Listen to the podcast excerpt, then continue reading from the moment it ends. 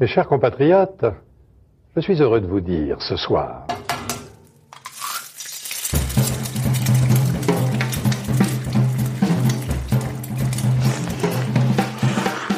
Bienvenue dans À Poil, le podcast qui met à nu les chefs. Je suis Julie Gerbet et dans cette deuxième saison, je vais continuer à passer à la poêle des chefs au masculin et au féminin des gros stocks, des plus petites, des cuisiniers d'ailleurs et quelques entrepreneurs de la restauration qui marquent notre époque. Dans cet épisode, je suis ravie de recevoir Ekaterina, dite Cathy, Paraskive.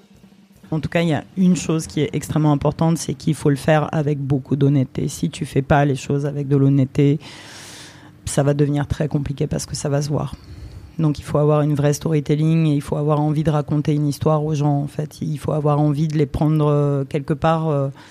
Ouais, c'est comme un film, c'est quand tu vas au cinéma. Tu as des bons films et tu as des mauvais films. Et les bons films, c'est ceux en général où il y a une vraie envie de partager quelque chose et, et c'est ça, à mon avis, le, la, première, euh, la première clé. Pourquoi Cathy? Parce que la démarche aussi personnelle qu'entrepreneuriale qui l'a menée à ouvrir un coffee shop, Ibrick, puis le restaurant Hybrid Kitchen force l'admiration. J'adore les cafés, que je fréquente assidûment pour travailler, faire des rendez-vous ou réfléchir. Ce sont des lieux qui me nourrissent où l'énergie créative y circule, il faut croire, mieux qu'ailleurs. Et la première fois que j'ai mis les pieds chez Ibrick, j'ai tout de suite aimé le lieu, petite bulle de douceur, et cette histoire différente qui s'y racontait, l'histoire de Cathy, liée à ses origines roumaines. Avec Cathy, nous avons parlé d'hospitalité, de bonne aventure, de petits sarma et d'identité. Bonne écoute. Hiring for your small business? If you're not looking for professionals on LinkedIn, you're looking in the wrong place. That's like looking for your car keys in a fish tank. LinkedIn helps you hire professionals you can't find anywhere else, even those who aren't actively searching for a new job but might be open to the perfect role. In a given month, over 70% of LinkedIn users don't even visit other leading job sites. So start looking in the right place. With LinkedIn, you can hire professionals like a professional. Post your free job on linkedin.com slash people today. Bonjour Cathy. Salut Julie. Alors nous sommes dans ton deuxième établissement qui a ouvert il y a quelques jours dans le Sentier. C'est ça. Bienvenue euh, d'ailleurs. Merci. Donc c'est un vrai restaurant en comparaison à ton premier Ibrick. Euh, qui a un coffee shop situé rue Lafitte dans le 9e arrondissement. Est-ce que ce nouvel établissement qui propose une cuisine des Balkans, réconfortante le midi et un petit peu plus sophistiquée le soir, est l'aboutissement d'une longue histoire, de ton histoire? Écoute, oui, hein, c'est évident. En fait, Ibrick, euh, le petit coffee shop, je l'ai ouvert parce que euh, dans certaines conditions, je quittais mon ancien travail, j'avais besoin d'un établissement qui était petit et euh, où je voulais servir du café parce que c'était quand même ma première passion.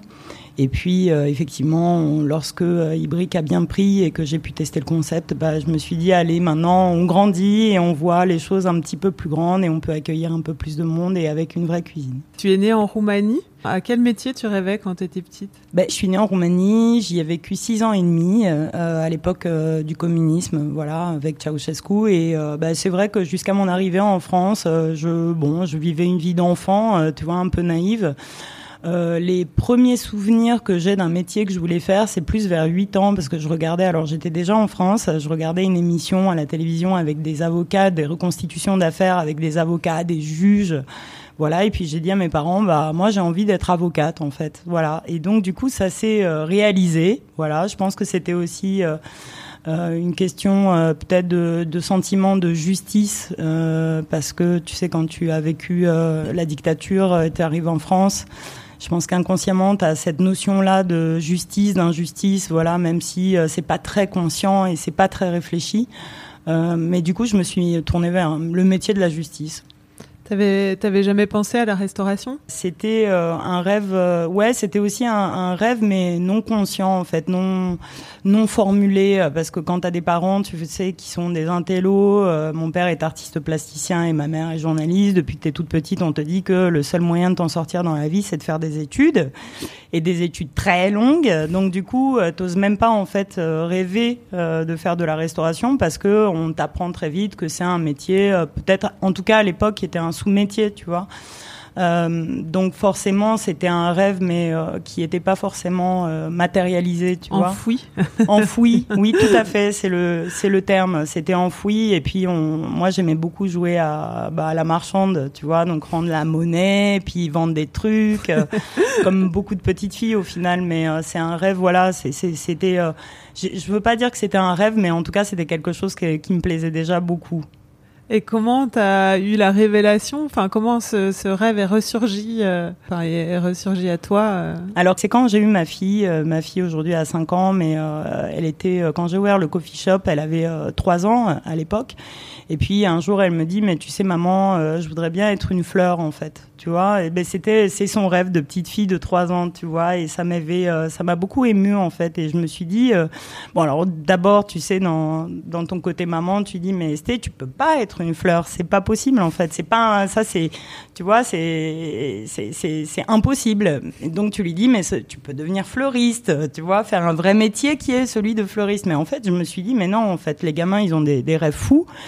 Et euh, j'ai commencé à me poser des questions il y a un petit moment déjà sur mon, le métier que, bah, que je, je réalisais à l'époque, qui était celui de fiscaliste, tu vois, et qui, qui m'ennuyait un peu, il faut dire ce qui est. Et euh, en la voyant pleine de rêves, je me suis dit mais mais moi j'ai envie de faire quoi en fait de ma vie? Est-ce que est-ce que ce que je suis en train de faire là me convient? Et bah la réponse était non. Et du coup euh, les souvenirs d'enfance sont revenus. Tu parlais de souvenirs d'enfance euh, parce qu'en Roumanie, tu as redécouvert en fait le, café comme on le préparait quand tu étais petite en Roumanie, donc dans un énorme engin, l'ovoli. Euh, il est cuit dans des petites euh, casseroles, euh, donc qu'on appelle ibriques. C'est ça. Comment, enfin, tu t'en souvenais? Tu l'as redécouvert adulte euh, Comment ça s'est passé? Oui, comment c'est revenu? Oui. bah, En fait, c'est vrai que en Roumanie, nous, euh, la façon la plus traditionnelle de cuire un café, alors c'est peut-être pas à l'ovoli, on va dire ce qui, ce qui est, tu vois, dans les familles roumaines, on, on a le gaz et euh, effectivement, on a tous des hybriques à la maison. Même moi, mes parents, ils en ont encore. Voilà, c'est un petit pot euh, dans lequel tu mets du café, un café qui est moulu extrêmement fin. Tu mets de l'eau et tu le fais bouillir, hein, tout simplement.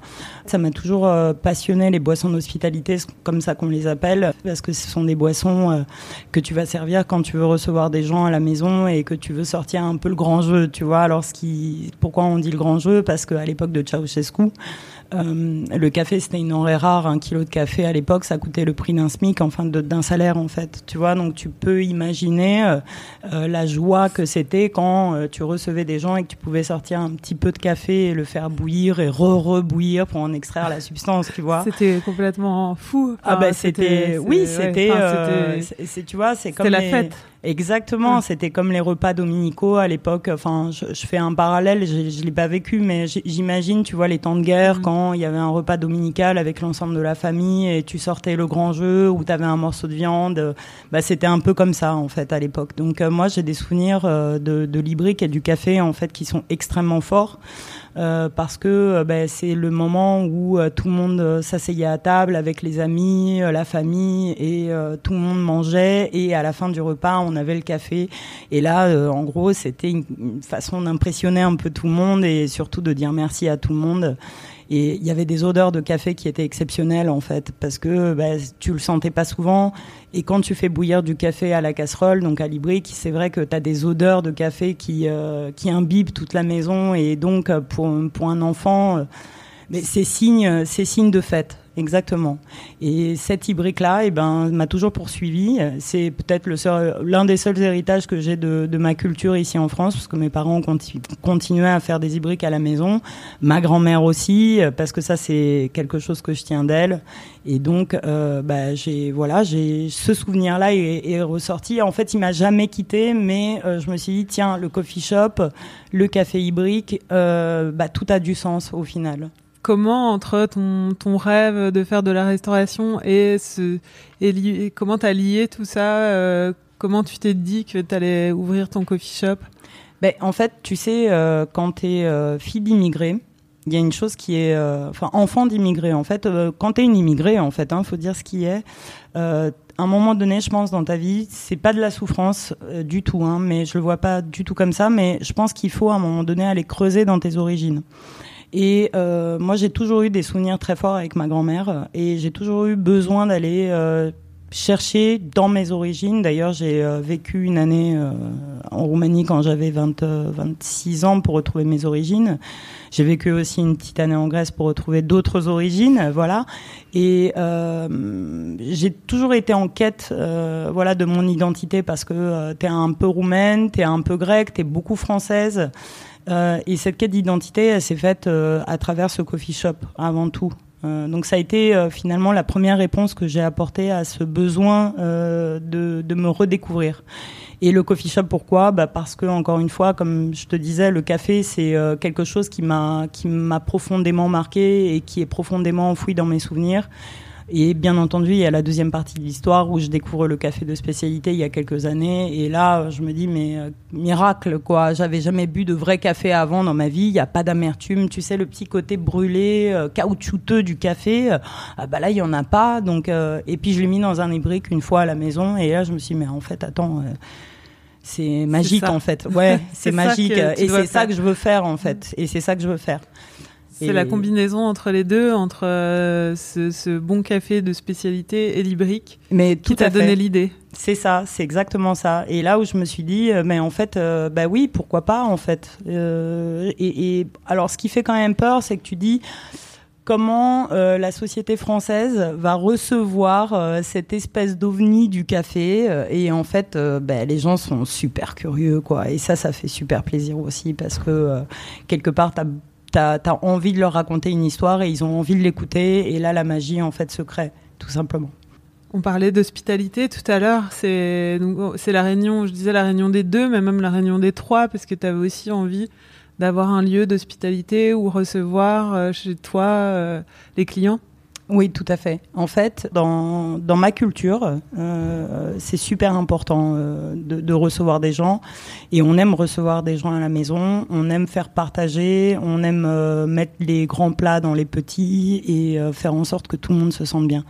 Euh, la chaleur humaine chez nous n'existe qu'à travers la table en fait. Il n'y a pas de chaleur humaine quand on sort de table. On est des très bons buveurs, on est des très bons mangeurs, on adore manger, on adore discuter des heures et des heures, d'ailleurs peut-être même trop en fait. Euh, mais c'est euh, l'hospitalité, c'est euh, c'est ce que j'ai vu chez mes chez mes parents et ce que j'ai vu chez ma grand-mère et, en général dans dans les familles roumaines, ça, les, les, familles pardon, les familles roumaines, ça se passe comme ça. Il faut tout faire pour que pour que ton convive se sente bien et comme chez lui en fait. Donc oui, l'hospitalité, c'était fondamental.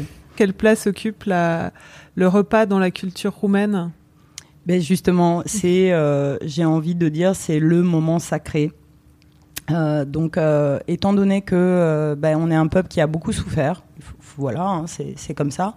les seuls moments de joie, c'est les moments que tu passes avec tes amis autour d'une table.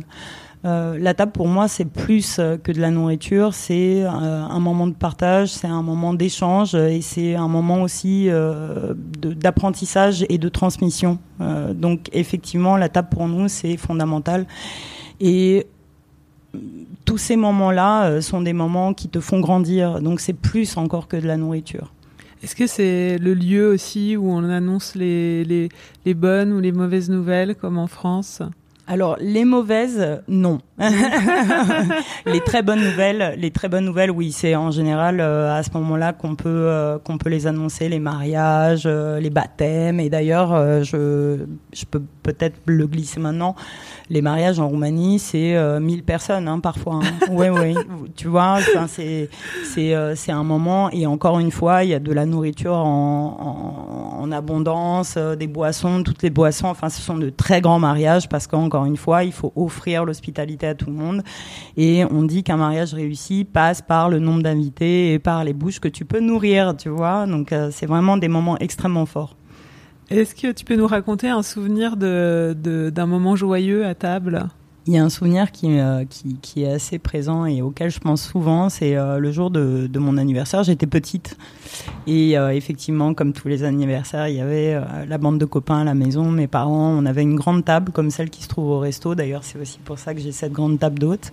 Tout le monde était assis et puis ma mère pose euh, le, mon gâteau d'anniversaire au centre de la table et puis euh, bon il prenait le café et puis euh, moi j'étais sous la table et en fait j'étais en train de manger des morceaux de mon gâteau en cachette sous la table et quand tout le monde s'est retourné et eh ben il y avait quasiment plus de gâteau parce que j'avais tout mangé tu vois donc ça c'est un souvenir qui était très agréable tu sais de manger en cachette donc c'était c'est un très très bon souvenir ça c'est vraiment un très très bon souvenir Déjà gourmande.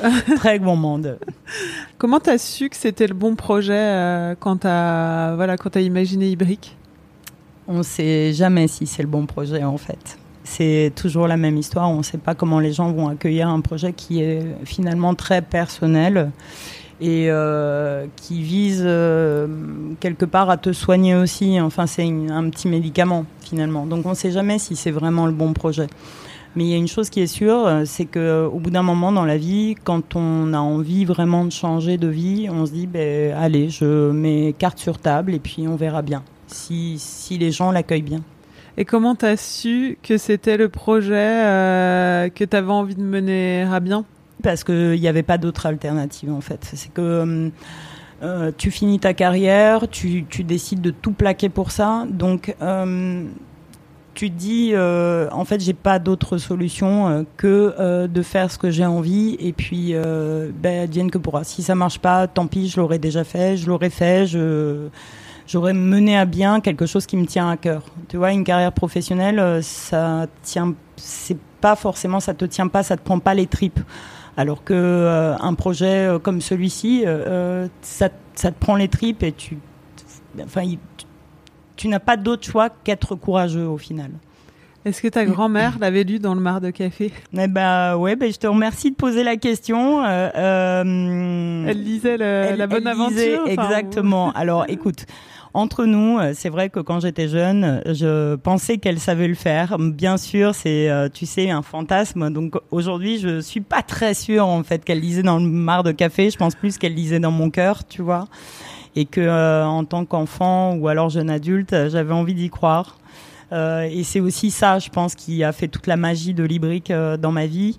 Et est-ce qu'elle l'a lu? Elle m'a dit que je ferais un long voyage. Ça, ouais. Donc ça, c'est le, le, peut-être mon, mon long voyage, exactement. Par quel bout tu as commencé euh, quand tu as, quand as commencé le projet? En fait, quand on se lance dans un, dans un tel projet, on, la première chose qu'il faut qu'on comprenne, c'est qu'il y a quand même des enjeux économiques derrière et qu'on a une famille. Donc il faut pas faire n'importe quoi. Euh, les métiers de la restauration sont des métiers euh, qui font fantasmer beaucoup de gens aujourd'hui. Donc du coup, il faut être sérieux. Euh, ça, c'est la partie la moins drôle. Hein. Donc euh, le sérieux, c'est quoi? C'est de s'entourer des bonnes personnes. Euh, ça, c'est la première chose. Euh, C'est-à-dire banquier euh, Banquier, expert comptable, voire même société de conseil dans la restauration, des designers, des architectes, beaucoup de corps de métiers différents. Et il faut se rendre compte que chacun son métier. Donc moi, c'est mon métier, c'est pas contrairement à ce qu'on peut penser, c'était pas les chiffres. Voilà, tu vois. Donc j'ai fait appel à un très bon expert comptable. De la même façon, j'ai fait appel un très bon banquier aussi. Euh, ça t'a aidé ton, ton ancien métier quand même? Ça m'aide beaucoup.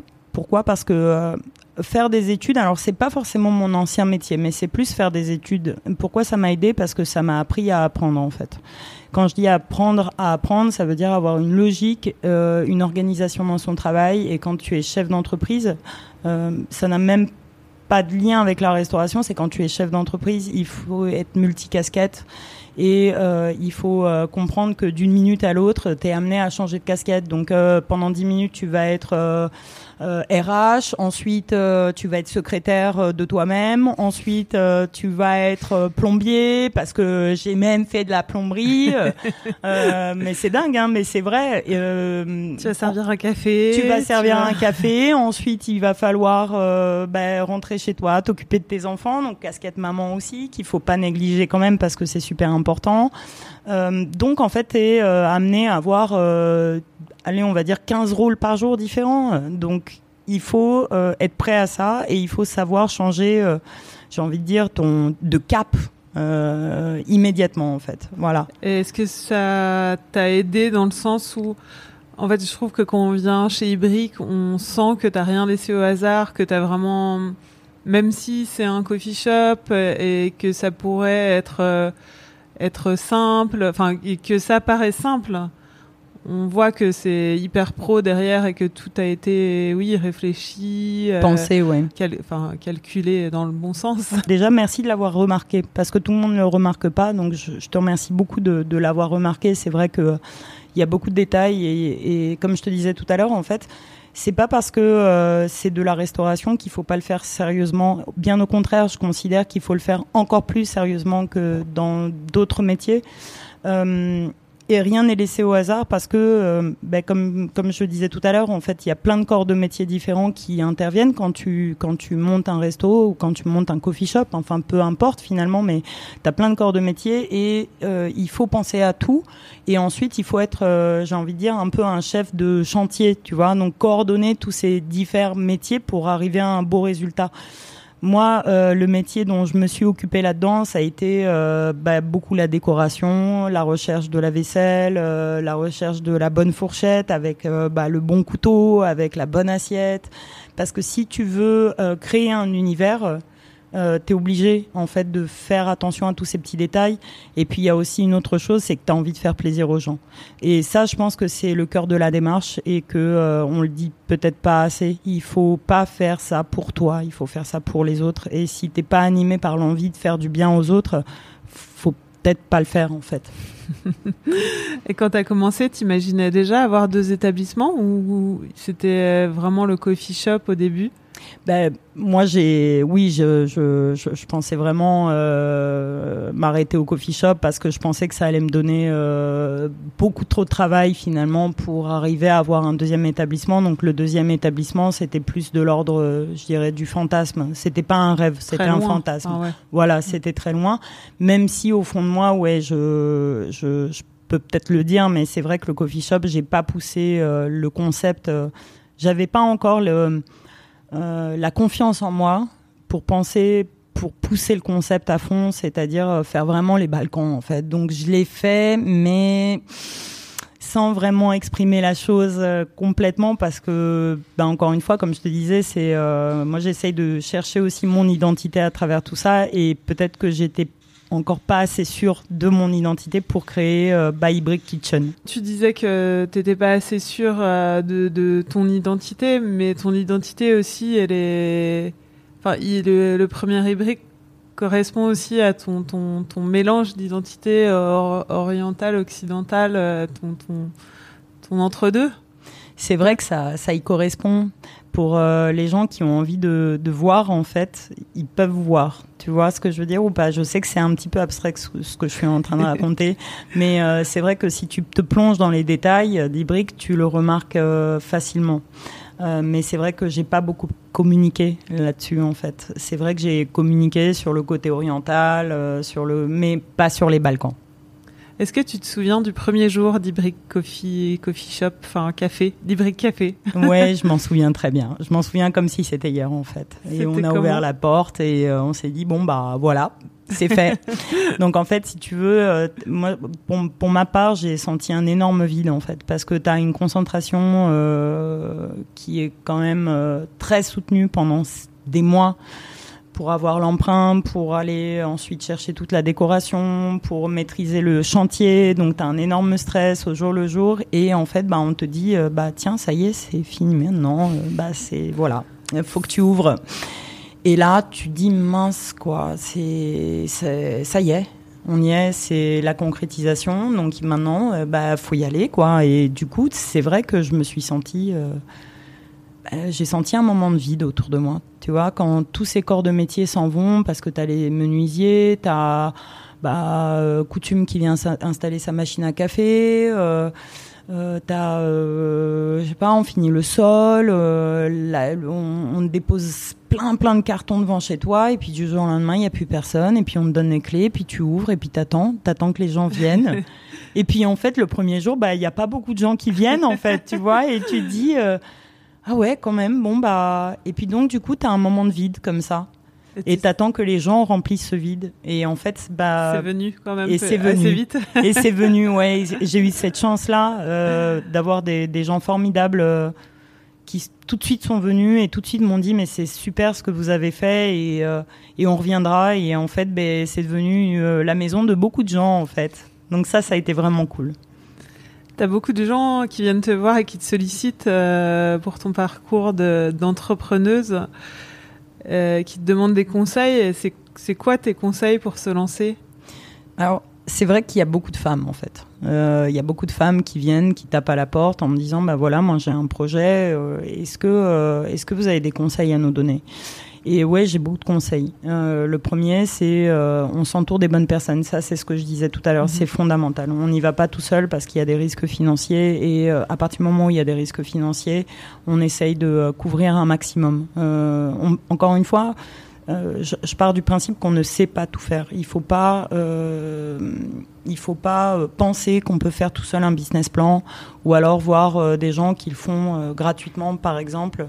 Euh, faut prendre conscience que le moindre business plan, bah, c'est entre 1000 et 2000 euros, et ce sont des sommes qui sont finalement, si on n'est pas prêt à payer 1000 ou 2000 euros pour faire faire un business plan, faut pas ouvrir une affaire en fait, parce que les dépenses sont tellement considérables que 1000 ou 2000 euros limite c'est à la hauteur d'un individu euh, lambda, c'est euh, bah, 10 euros, 20 euros, quoi. hein. Donc, tu vois, pour Mhm. comparer un peu, c'est un peu ça. Et c'est la base de ton projet. Euh, L'autre conseil, c'est ne commencer jamais par faire un business plan. Le business plan, il se fait après avoir trouvé un local. Ah oui, Ben oui. d'accord. Ben oui.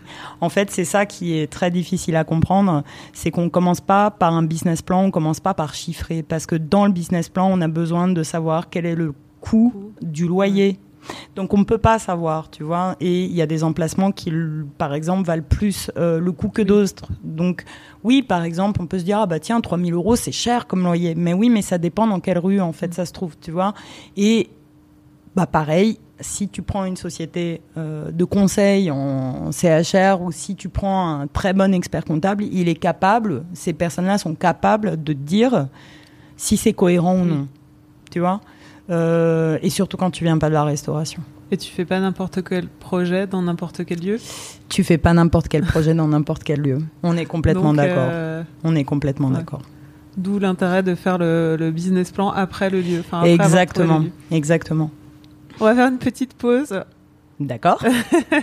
On va passer à l'aller-retour. Donc c'est un questionnaire euh, facile. Il faut que tu répondes du tac au tac. Ça marche. Ton âge, Euh, attends, euh, 37. 37, pardon, excuse-moi. Oui, tu vois, le tac au tac, hein, c'est ton signe astrologique, cancer.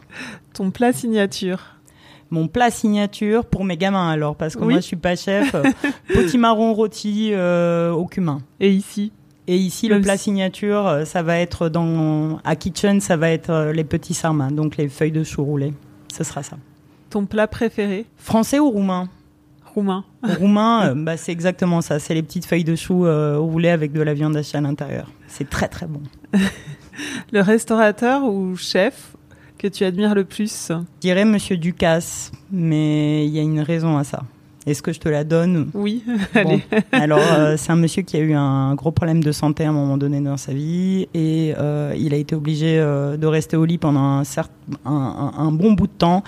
Et c'est ça qui lui a fait comprendre qu'il fallait déléguer, qu'il fallait pas essayer de tout faire tout seul. Et ça, ça m'a. C'est, en lisant son histoire, je me suis dit, mais oui, en fait, c'est, je m'y retrouve complètement. Un autre conseil. Un autre conseil, Ton ingrédient préféré. Euh, la nette. Ton ingrédient détesté. Ah, j'aime tout, moi. J'aime tout. Ouais, mais vraiment, j'aime tout. J'ai j'ai rien qui me, qui me rebute. Je peux tout manger, même des insectes, des trucs. Pourquoi pas? Non, mais tu vois, pourquoi pas? La découverte. Ton dernier meilleur repas? Ah, C'était ici avec euh, les chefs quand ils sont arrivés de Roumanie et qu'ils ont fait euh, un gros repas pour le personnel. euh, ils ont envoyé du lourd quand même. Donc c'était très très bon et on a passé un très bon moment. Euh. Le resto que tu aurais aimé ouvrir. Hmm. C'est prétentieux si je dis Hybrid Kitchen. Ouais, c'est un peu prétentieux, mais ouais, franchement, ouais. J'ai tout donné et j'en suis fière en fait. Le meilleur compliment qu'on t'ait fait. De donner l'envie aux gens d'avoir envie. Ça, c'était un très beau compliment. Un client? C'était une, une femme, euh, enfin c'est une femme à qui il est arrivé euh, beaucoup d'histoires dans, dans sa vie et, euh, je- et elle m'a dit vous m'avez redonné envie d'y croire quoi et ça ça m'a, enfin même en disant on le voit pas mais ça ça m'a, j'ai goosebumps, quoi. Tu vois, j'ai ouais, j'ai les larmes aux yeux. Ça m'a, ça m'a collé les larmes aux yeux, en fait. Donc, Bon, et la pire critique moins drôle, mais. D'être injuste. Ah. Ça, j'ai. On me l'a dit une fois quand j'étais prof à la fac, et ça m'a fait beaucoup de mal. L'aller-retour est terminé. On retourne sur nos questions. À quel moment tu as imaginé le deuxième établissement qui est arrivé assez vite? Parce que un an, quoi, un an et demi après. Un an et demi, ouais, c'est ça. Euh, six mois après l'ouverture. Ça a été rapide alors. Super rapide. Ouais, ouais, ouais. En fait, euh, je me suis dit que euh, six mois après l'ouverture, je me suis dit en fait on manque de place et j'ai plein d'idées en tête et si c'était à refaire, j'aurais en fait fait beaucoup plus grand, mais j'avais pas, j'avais pas les épaules pour, tu vois.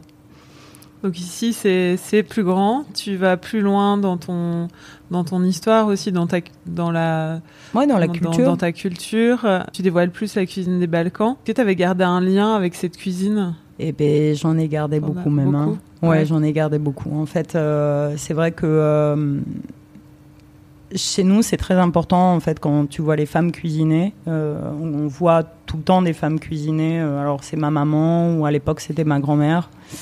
Euh, donc effectivement, enfin c'est c'est quelque part en fait le petit je, ne sais pas comment dire ça, mais c'est euh, en fait c'est le lien que j'ai gardé avec euh, avec mon pays en fait. Tu vois, c'est euh, le lien, le seul lien culturel que j'ai avec mon pays aujourd'hui, c'est les boissons et la nourriture, parce que mes parents, quand on est arrivé en France, m'ont interdit de parler roumain pour pouvoir m'intégrer rapidement dans la société française.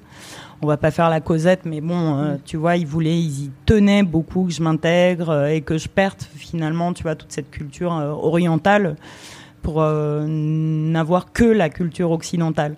Donc les seuls liens finalement, et je pense que c'est aussi pour ça que je suis très attirée par tous ces métiers, le seul lien que j'ai avec, euh, on va dire, avec, euh, bah, avec, avec l'Orient, c'est la nourriture et les boissons au final. Et c'était le bon moment aussi, tu m'as dit, tu trouvais que les, les gens étaient prêts à s'intéresser aussi à cette cuisine je pense que euh, je pense que ça y est, Paris euh, est en train de rattraper euh, le retard. Comme par exemple, tu as des villes comme Londres ou New York où les Balkans sont déjà super présentes, tu vois il n'y a pas il euh, a pas tout ce travail euh, de découverte euh, à mettre en place tu vois c'est c'est beaucoup plus beaucoup plus exploré finalement qu'ici et je me suis dit ouais en fait c'est je pense que c'est enfin dans avec beaucoup d'humilité hein, je me suis dit je, je crois que les gens sont prêts à nous accueillir en fait et puis, ben encore une fois, c'est un pari. Hein, on peut pas être sûr. Mais je me suis dit, ouais, je, je pense qu'il y a un truc à jouer maintenant. Maintenant, en plus que bah, les gens ont accueilli, ont accueilli, ont bien accueilli toute la nourriture euh, israélienne, euh, orientale. Allez, quoi, c'est le moment. C'est ça, ils sont prêts à remonter un petit peu, euh, de s'éloigner un peu de la Méditerranée et puis revenir un peu dans les terres. et donc, je me suis dit, allez, on y va et on verra bien. Ils ont commencé aussi à découvrir avec, enfin, cette culture aussi, avec ce que tu proposes aux au Hybrid Café. Oui, bien sûr. c'est un premier pied aussi dedans. Enfin, une... C'est ça, c'est un pied un peu plus modeste, euh, avec un peu moins de risques aussi euh, financiers, parce que bah, bien sûr, hein, euh, c'est des gros investissements comme, comme d'habitude. et c'est vrai qu'Hybrid Café, oui, bien sûr, hein, c'est ce qui m'a conforté dans l'idée qu'il fallait pousser le concept plus loin et ne pas avoir peur. bah si, j'ai encore peur, bien sûr, mais ça toujours, mais euh, mais c'est ça qui m'a conforté et qui m'a fait dire aussi que les gens euh, avaient envie d'aller euh, plus loin avec nous parce qu'au final c'est bah, pour les autres qu'on le fait. Encore une fois, si on le fait pour nous ou si on le fait pour gagner de l'argent, franchement, faut pas le faire. Donc le midi, tu proposes une cuisine. Euh, enfin, quand je dis tu, vous, euh, voilà, l'équipe oui, propose. Euh, même si c'est pas toi qui fais la cuisine, c'est toi qui as imaginé avec les chefs. Donc deux chefs que tu as fait venir de Roumanie. C'est ça, ouais. donc cuisine de convivialité le midi avec des plats très réconfortants. Les, comment on dit le schnitzel? Ouais, le schnitzel, ouais, c'est ça. Donc il y a une escalope panée, euh, le, la, le, la goulash végétarien. Ouais, le goulash. Le goulash le végétarien. On lui a enlevé euh, la viande. Ouais, des plats comme ça. Et le soir, euh, plus des mezzés à partager Alors, en fait, le concept, déjà pour présenter rapidement les deux chefs, Bogdan, c'est un chef super influent à Bucarest. Euh, c'est un, c'est quelqu'un qui euh, qui a beaucoup d'expérience euh, et qui est passionné par la recherche fondamentale en matière de de, bah, gastronomie. Ça c'est vachement important. Et puis vidéo, c'est le technicien. tu vois, c'est un mec qui sort de chez Simonin, de Pic. Donc il a la technique et Bogdan c'est le créatif et le chercheur, tu vois. Donc ils, forment un duo extraordinaire tous les deux. Ça c'est la première chose. Ensuite, ce que j'ai beaucoup aimé avec eux, c'est qu'ils ont compris la philosophie du petit hybrique et qu'ils ont compris qu'on n'allait pas faire un semi-gastro ici parce que c'est tout sauf ce que je voulais en fait. Je veux vraiment que tout le monde puisse venir nous voir. Et donc, ça donne euh, l'occasion bah, des gens peut-être qui ont un peu moins de budget accordé à la restauration, tu vois, enfin au restaurant, bah, de venir à midi, donc avec des prix euh, un peu plus tenus, tu vois, et euh, bah, qui peuvent aussi découvrir ce qu'on fait euh, à travers euh, bah, les bons petits plats de grand-mère. Et c'est ça que j'ai beaucoup aimé avec mes chefs, c'est qu'ils n'ont pas été réfractaires, tu sais, comme d'autres chefs pourraient l'être en disant mais non mais c'est trop facile, c'est pas à mon niveau ça, tu vois. Euh, eux, ils ont toujours, enfin, tout de suite joué le jeu en se disant ouais, il y a quand même le petit hybrique et il faut aller dans le prolongement du petit hybrique parce qu'à midi c'est ça. Je, je, je voulais dire aux gens ouais, on reste cantine quoi. C'est, on va pas faire du haut de gamme, on est à la portée euh, de tout le monde et on a envie de s'amuser ensemble en fait parce que c'est ça le but du jeu. Et après, bien sûr, euh, ben, ce sont des vrais chefs, donc ils m'ont dit ouais, mais Cathy, nous quand même le soir, on a envie de s'exprimer. Et euh, c'est là où est venue l'idée de faire de euh, une cuisine néo-nostalgique le soir, euh, avec des plats euh, des pays de l'Est. Alors je ne vais pas dire que c'est la Roumanie, il faut pas dire que c'est la Roumanie parce qu'on a, on a été envahi par les, les Ottomans pendant 500 ans et par les Austro-Hongrois après. Donc euh, il n'y a pas de nourriture de Roumanie, c'est pas vrai, à part le pastrami, hein, je le dis, il faut le dire, d'accord? Les, les Roumains ont inventé le pastrami, ça c'est vrai. Mais euh, c'est vrai que... euh, Il y a beaucoup d'influences. il y a euh, beaucoup d'influences. Les sarmas, c'est turc. euh, euh, le goulash, c'est, on, on peut dire par exemple yougoslave. le schnitzel, bah, c'est autrichien. tu vois, Donc, on retrouve tout ça dans, on dans retrouve la tout cuisine, roumaine. Et ouais, parce que c'est le carrefour, tu vois, et c'était aussi, c'est l'un des pays qui a l'accès à la mer, donc forcément c'est un endroit géostratégique, et donc on a eu un mélange de cultures qui a été super intéressant finalement euh, euh, pour euh, pour la gastronomie roumaine, quoi, hein, tu vois, parce qu'on a l'héritage culturel de tous ces pays. Et qui se retrouve, voilà, qui se retrouve dans l'assiette. Absolument. Et donc c'est vrai que le soir, les chefs sont un peu plus beaucoup plus plaisir dans le sens où il y a une énorme créativité et c'est pour ça qu'on a deux ambiances qui sont égales entre elles, mais à midi c'est vraiment euh, la cantoche. Euh, voilà, et le soir, c'est, on va dire, euh, néo-rustique, revisité, euh, avec de la truffe noire de Roumanie, des pastrami qu'on fait nous-mêmes, tu vois, voilà, avec qui est fumé au bois de la forêt dont vient l'un des chefs. Donc, il y a le côté néo-nostalgique, qui est très très poussé. Mais en même temps raffiné. Et Ouais. j'espère très, j'espère que vous trouverez tout ça très raffiné, mais moi je trouve ça très raffiné. Ils ont un côté féminin, tu vois, disons-le. Alors, qu'est-ce que représente la restauration pour toi et qu'est-ce qui guide ton envie de, de travailler Ouais, l'envie de travailler, ce qui me donne en fait l'énergie de travailler, c'est, euh, bah, tu sais, c'est ce que je te disais tout à l'heure quelque part, c'est un petit, un, un petit remède médicament pour moi parce que je, ça me, je, retrouve euh, mes origines et je les fais partager. Deuxième autre médicament, c'est les gens et le bonheur en fait que tu donnes aux gens. Tu sais, euh, je faisais un métier dans lequel tu voyais jamais si les gens étaient contents ou pas de ce que tu faisais. Euh, là, c'est immédiat. hein. C'est quelqu'un qui est content, tu vas le voir tout de suite. Il va avoir les yeux qui s'illuminent, il va prendre du plaisir. quelqu'un qui est pas content, c'est pareil. Tu vas le voir s'éteindre petit à petit. Heureusement, ça nous arrive pas très souvent, mais le plaisir est immédiat et c'est le plaisir de faire plaisir. Quel genre de, de restauratrice es-tu? L'autre jour, on, enfin, on en discutait rapidement. Tu me disais que tu n'avais pas beaucoup de turnover dans tes équipes. Et qu'il y avait a priori une bonne, ambi- une bonne ambiance. Ouais, c'est super important. Moi, je suis quelqu'un de très positif et euh, je, je m'entoure de gens positifs. Je pense que quand tu es positif, tu attires le positif, tu vois. Et euh, effectivement, j'ai pas beaucoup de turnover. Pourquoi? Parce que bah, tous les matins, ça nous fait plaisir d'aller au travail, ça nous fait plaisir de blaguer tous ensemble. Euh, voilà, donc je pense que je suis une restauratrice euh, humaine en fait. Je suis quelqu'un de très humain, même si bien sûr il faut toujours garder des limites, mais je suis fondamentalement humain. Je sais entendre. Tu disais restauratrice, c'est comme ça que tu te présentes? Bonjour, Cathy la restauratrice. bah, je Ou bizarre. entrepreneur ou- Ouais, enfin, bah, c'est une bonne tu- question en fait. C'est, euh, je, je suis en train de réfléchir. Ouais, qu'est-ce que tu fais dans la vie? Bah ouais, j'ai des affaires. Je suis, je- je- Des ouais, j'ai des C'est un peu affaires. mystérieux. C'est ça, ouais.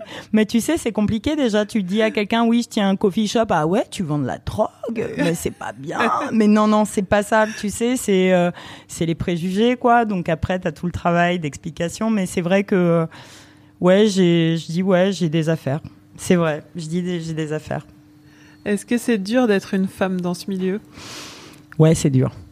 On va pas, je vais pas y aller par quatre chemins. C'est, dur. C'est dur avec les fournisseurs parce qu'ils te prennent pas au sérieux. Tu, euh, je sais pas, t'as une bricole euh, au resto, tu dois faire appel à un- quelqu'un qui vient réparer un four. Ils te prennent pas au sérieux. Euh, t'es tout le temps en train de le batailler. patron, euh Mais c'est ça, mais même au moi. téléphone, mais Ah même oui au téléphone, tu sais, quand on t'appelle pour démarcher, oui, bonjour, je voudrais parler au gérant, mais il n'y a pas de gérant en fait. C'est une gérante. C'est une gérante, euh, tu vois. Donc c'est vrai que c'est vrai que tu dois quand même t'imposer euh, un peu plus peut-être qu'un homme. Après, ça me pose pas de problème. C'est pas grave. Faut le savoir. Faut le savoir Enfin, et faut- puis euh, faut le gérer. Et puis c'est pas grave. Et limite tu prends ça euh, justement du côté positif en disant bah tiens je vais faire un petit pied de nez là. Je vais lui dire bah il y a pas de gérant. Et puis limite ça m'arrange parce qu'au moins comme ça il peut pas me vendre ses histoires parce que je dis le gérant est pas là. Tu vois? Voilà. Faut savoir s'en servir. faut savoir s'en servir. Donc parfois ça a du bon. C'est quoi la recette du succès? En tout cas, il y a une chose qui est extrêmement importante, c'est qu'il faut le faire avec beaucoup d'honnêteté. Si tu fais pas les choses avec de l'honnêteté, ça va devenir très compliqué parce que ça va se voir. Donc il faut avoir une vraie storytelling et il faut avoir envie de raconter une histoire aux gens en fait. Il faut avoir envie de les prendre euh, quelque part. euh, Ouais, c'est comme un film, c'est quand tu vas au cinéma. Tu as des bons films et tu as des mauvais films. Et les bons films, c'est ceux en général où il y a une vraie envie de partager quelque chose et, et c'est ça, à mon avis, le, la, première, euh, la première Hi, I'm Daniel, founder of Pretty Litter. Did you know cats tend to hide symptoms of sickness and pain? I learned this the hard way after losing my cat, Gingy. So I created Pretty Litter, a health monitoring litter that helps detect early signs of illness by changing colors, saving you money and potentially your cat's life. Pretty Litter is veterinarian developed, and it's the easiest way to keep tabs on your fur baby's health right at home. Go to prettylitter.com and use code ACAST for 20% off your first order and a free cat toy. Terms and conditions apply. See site for details. clé. Alors c'est la fin et euh, bah, on commence à avoir une petite fin. Une petite fin. Est-ce que tu as une recette? Quelle, quelle recette tu, tu fais à la maison pour tes enfants? Ce que je préfère le plus en ce moment, alors comme euh, on est dans les produits de saison, bah, c'est ce que je disais tout à l'heure, le potimarron avec du cumin. euh, on met le four à fond, on n'oublie pas de bien huiler, de mettre plein de sel, euh, plein de cumin et on Tu- enfourne. Tu coupes ton petit marron C'est ça, je Ouais. le coupe, euh, pas en, pas en petits morceaux, plutôt grossièrement. euh, Mhm. Euh, J'enlève pas la peau parce que c'est super bon avec la peau quand c'est cuit. Ensuite, de l'huile d'olive. Euh, j'ai une super huile d'olive, mais je sais pas si j'ai le droit de donner le nom de, Tu peux. Profil grec. Allez-y, foncez. Profil grec, c'est la meilleure huile d'olive de Paris, mais vraiment, euh, c'est- des potes, mais vraiment, elle est super bonne. Euh, du gros sel, enfin de la fleur de sel, du cumin. Et ensuite, euh, euh, on pousse le four à fond pour les À cinq fond. premières minutes. 250 Ouais, ouais, ouais, il faut Comme pas avoir peur pour cramer les légumes et ensuite on le baisse et on fait une, une cuisson euh, douce à 180 degrés et c'est voilà. Combien de temps Une trentaine de minutes même Ouais, plus, c'est ouais. même moins, Moins. même moins, 20, 25 minutes. Ouais. Et puis il y a peut-être aussi quelque chose que je voudrais, je voudrais rajouter, c'est par rapport à justement toute cette toute l'alimentation, c'est je pars du principe que euh, si tu donnes pas à manger une certaine chose à tes enfants, ne le donne pas aux autres. En fait. tu vois, Ouais. Et ça, c'est vraiment mon leitmotiv, tu vois. Et c'est, je pense, important. Il fallait que je le case à un moment donné quelque part, tu vois, parce que c'est super important. C'est pas mal, le mot de la fin. Le mot de la fin. Merci Cathy. Ben, je t'en prie, ça m'a fait très plaisir. Pour goûter ce qu'elle a dans la poêle, rendez-vous chez Ibrick Café, rue Lafitte, dans le 9e arrondissement parisien, ou dans sa version restaurant Ibrick Kitchen, rue de Mulhouse, dans le 2e.